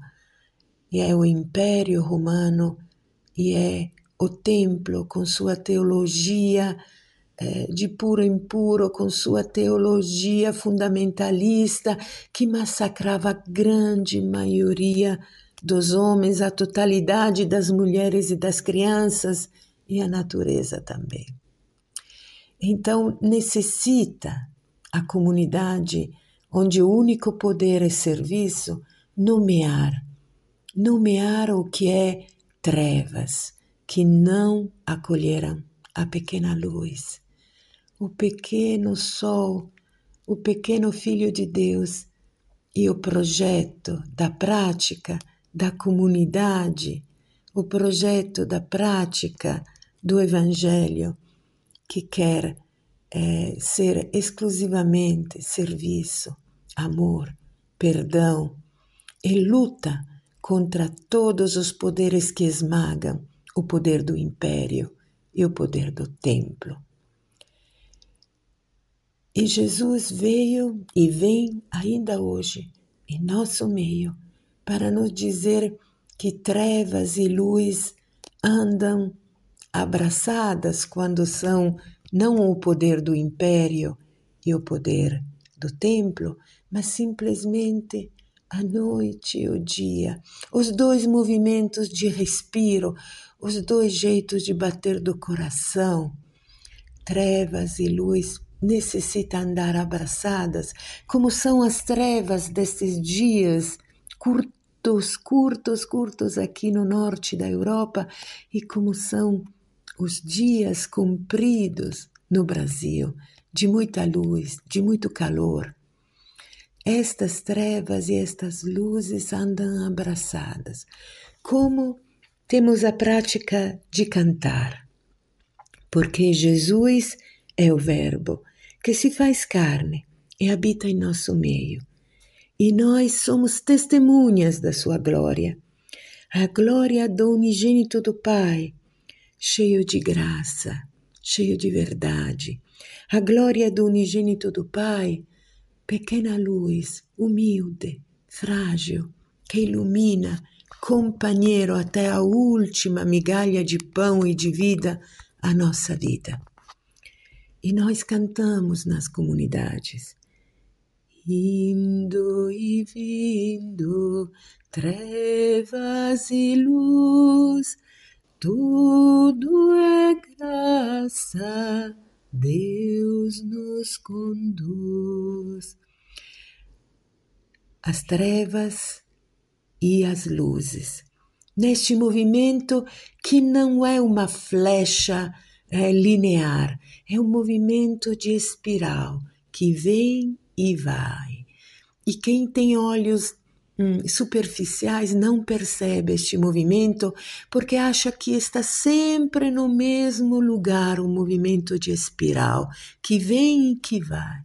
Mas este movimento é um movimento do, da profunda mística política que é aprofundar, é, que é entrar cada vez mais dentro da vida, das relações, do amor que abraça trevas e luz, que se faz perdão, que se faz esperança, que se faz luta por eh, um Brasil e por um mundo onde possam caber todos os mundos. Então, neste tempo que vem e que vai, trevas e luz, tudo é graça. E nesta experiência da graça também nos preparamos para este novo tempo é, de um Brasil que reconstrói, reconstrói democracia a partir do Laos, do povo mais empobrecido, é, a partir das crianças, das mulheres, a partir da terra, do ar, da água, do fogo, a partir dos homens que são conspiradores, que respiram o mesmo respiro de vida e de evangelho. Este é o respiro que quero partilhar com cada um e cada uma. Um bom tempo de Natal, destas terras frias, destas terras onde parece que a noite vai vencer sobre o dia, mas devagarinho, a partir do dia 21, 22 de dezembro, o dia vem abraçar de volta a noite e vamos respirando com esperança, com força, com fragilidade, com fé. Amém e continuemos amando.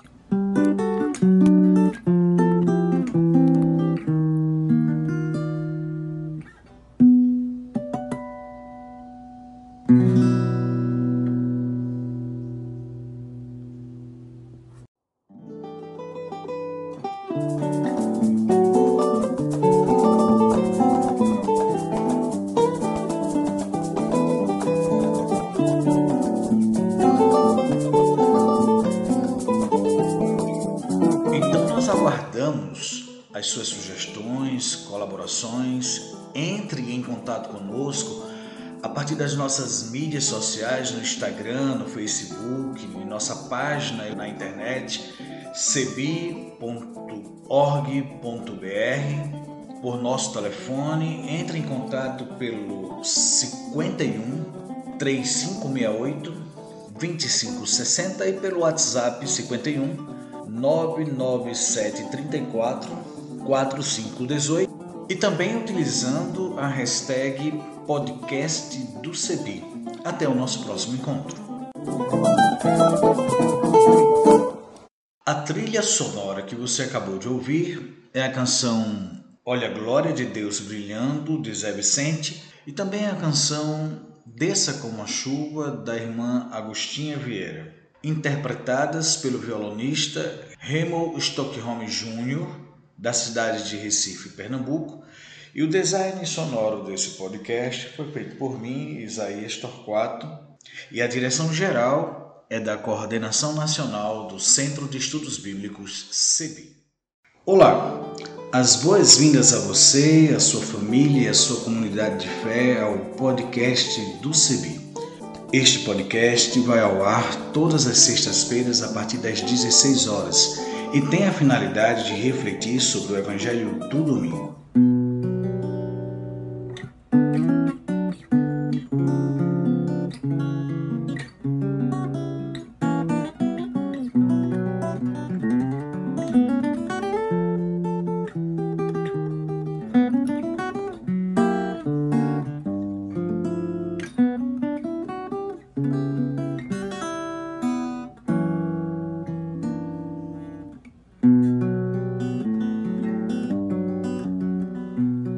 Evangelho segundo São Lucas, a comunidade lucana, capítulo 2, a partir do verso 1 e seguintes. Diz assim: Naqueles dias apareceu um edito de César Augusto ordenando o recenseamento de todo o mundo habitado. Esse recenseamento foi o primeiro enquanto Quirino era governador da Síria. E todos iam se alistar, cada qual na própria cidade. Também José subiu da cidade de Nazaré, na Galileia, para a Judéia a cidade de Davi, chamada Belém, por ser da casa e da família de Davi, para se inscrever com Maria, desposada por ele, que estava grávida. Enquanto lá estavam, completaram-se os dias para o parto, e ela deu à luz seu filho primogênito. Envolveu com faixas e inclinou-o numa manjedoura, porque não havia um lugar para eles na sala. Na mesma região havia uns pastores que estavam nos campos e que durante as vigílias da noite montavam guarda a seu rebanho. O anjo do Senhor apareceu-lhes e a glória do Senhor envolveu-os de luz, e ficaram tomados de grande temor. O anjo, porém, lhes disse: Não tem mais. Eis que vos anuncio uma grande alegria, que será para todo o povo. Nasceu-vos hoje um Salvador, que é o Cristo Senhor, na cidade de Davi. Isto vos servirá de sinal encontrareis um recém-nascido envolto em faixas, deitado numa manjedoura. De repente juntou-se ao anjo uma multidão de exército celeste a louvar a Deus, dizendo: Glória a Deus nos mais altos céus, paz na terra às pessoas que Ele ama. Palavra de esperança, palavra de refrigério, palavra de vida. Amém.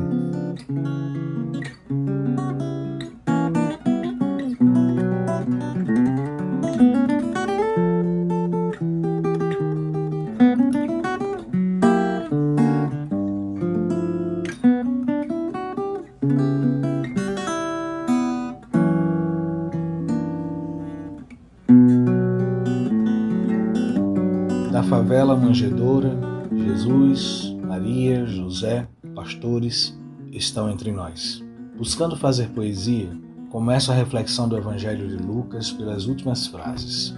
Glória a Deus nos mais altos dos céus e paz na terra às pessoas que Ele ama. Essa frase reconhece que na manjedoura surge a presença de Jesus, de Maria, de José, sai essa luz. Apresenta a escuta atenta dos pastores que, discernindo a mensagem do anjo, acolhe no coração, depois de temor e tanto medo, o convite para prestigiar a chegada de mais uma criança, que teria nascido para a alegria da humanidade. Aí se faz comunidade, ajuntamento de pessoas que se encontram na pobreza e no sofrimento. Duas crianças, uma adolescente menina em situação de pós-parto e um bebê, menino recém-nascido. O pai cansado da peregrinação e três pastores desconhecidos se encontram para acolher e proteger a vida. O momento do nascimento de Jesus repercute na natureza, na criação.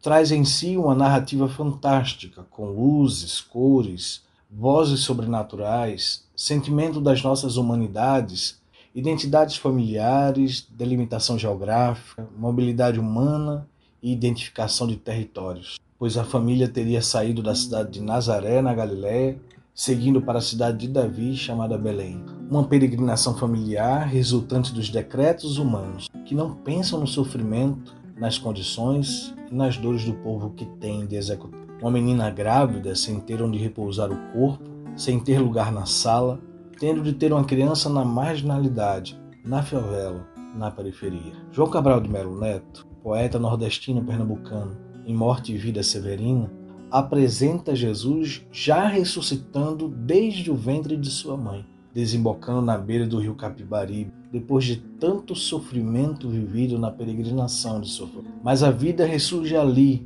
na beira do rio, na manjedoura, nas palafitas. A vida resiste ali quando se cumpre os dias para o parto e ela dá à luz a sua primeira criança, envolvendo-a com faixas e exausta, como todo corpo feminino sacrificado por uma gravidez e pelo parto, deita a criança onde os animais se alimentavam, porque não havia lugar na sala. Onde a sombra e a luz se encontram, o medo e a alegria dançam nas praças, vida e morte andam juntas, nasce, renasce e ressuscita a vida, mesmo a vida severina.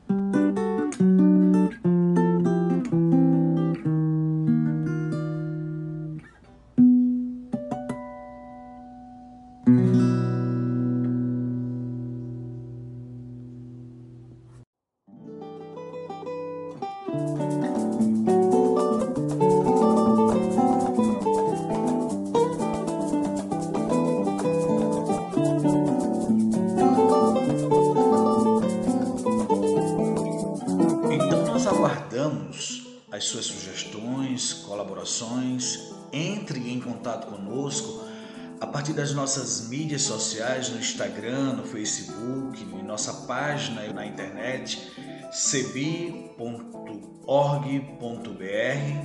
por nosso telefone. Entre em contato pelo 51 3568 2560 e pelo WhatsApp 51 99734 4518 e também utilizando a hashtag podcast do CEBI. Até o nosso próximo encontro. A trilha sonora que você acabou de ouvir é a canção Olha a Glória de Deus Brilhando, de Zé Vicente, e também a canção Desça como a Chuva, da irmã Agostinha Vieira, interpretadas pelo violonista Remo Stockholm Jr da cidade de Recife, Pernambuco, e o design sonoro desse podcast foi feito por mim, Isaías Torquato, e a direção geral é da Coordenação Nacional do Centro de Estudos Bíblicos, CEBI. É Natal. Celebração do nascimento do Deus criança, que armou a sua tenda entre nós. Deus com nós. Nós com Deus força que nos faz caminhar. Na bruma leve das paixões que vem de dentro, nos ventos novos das mudanças, já escutamos os teus sinais. Já se aproxima o parto, tu vens, tu vens, para nos irmanar com nossas diferenças. No tempo da espera, para construir vida nova, renascer. Tempo de superar as perdas, de lançar fora todo o medo e arrancar o ódio que ainda teima em conduzir a vida de muita gente. É Natal. Do tempo da espera para trilhar os caminhos, dos quais arriscar na luta para resgatar a vida e se abraçar no compromisso de reconstrução da humanidade, da justiça e da solidariedade. É Natal, do tempo da espera para trilhar os caminhos, dos quais arriscar na luta para resgatar a vida e se abraçar no compromisso de reconstrução da humanidade, da justiça e da solidariedade. São dádivas de Deus, graça e vida, nascimento. O Centro de Estudos Bíblicos, CEBI, deseja a todas as pessoas caminhantes da palavra que liberta e defensoras da vida o celebrar a vida e viver plenamente os novos tempos da esperança e da mudança no ano novo que se aproxima. Conselho Nacional do Centro de Estudos Bíblicos CEBI, Natal de 2022, Ano da Graça de 2023.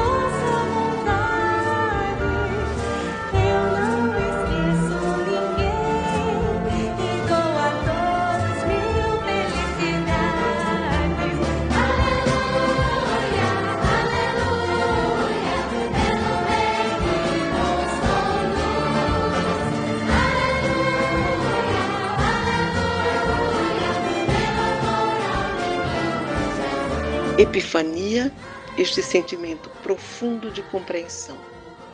Quando fui convidada para refletir sobre a epifania de nosso Senhor Jesus Cristo, celebrada pelas igrejas que acompanham o lecionário ecumênico, senti o desejo de pensar o que esta celebração significa para mim. Mulher preta, pobre, mãe solo, nascida no dia 6 de janeiro em uma cidade do agreste de Pernambuco.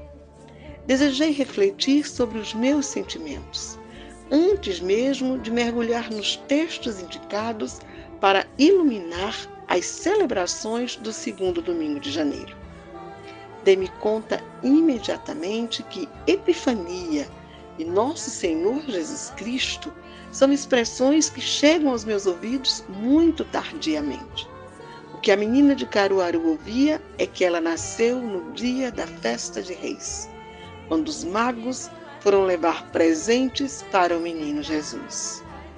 Minha memória afetiva traz uma mistura de explicações que eu vi de minhas tias e avós, juntadas às minhas experiências pessoais. Algo mais ou menos assim. 6 de janeiro é um dia muito bonito. Foi quando os reis magos que vinham atravessando o deserto, seguindo a estrela, procurando o rei menino, foram até o palácio. Mas o menino Deus não estava lá.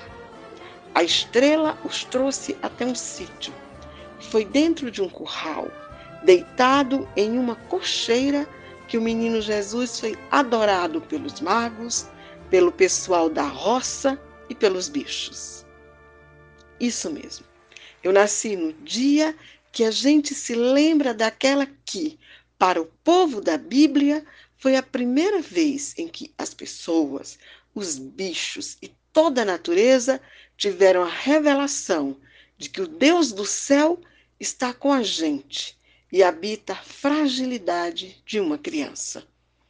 Por isso tem festa, oração, pastoril, queima da lapinha, que é justamente aquela palha que está no chão e na coberta onde fica o presépio.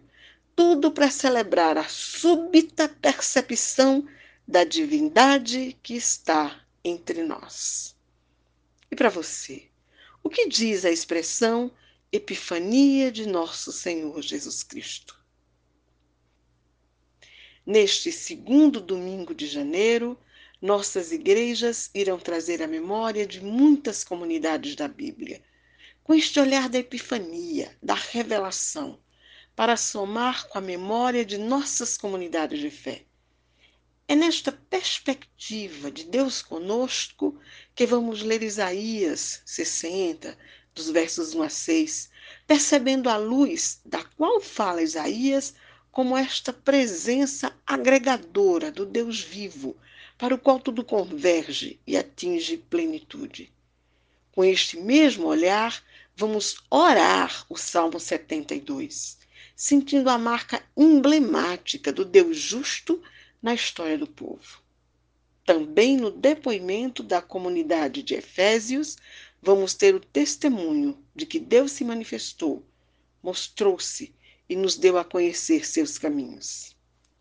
A comunidade de Mateus guardou a memória da Epifania deste modo.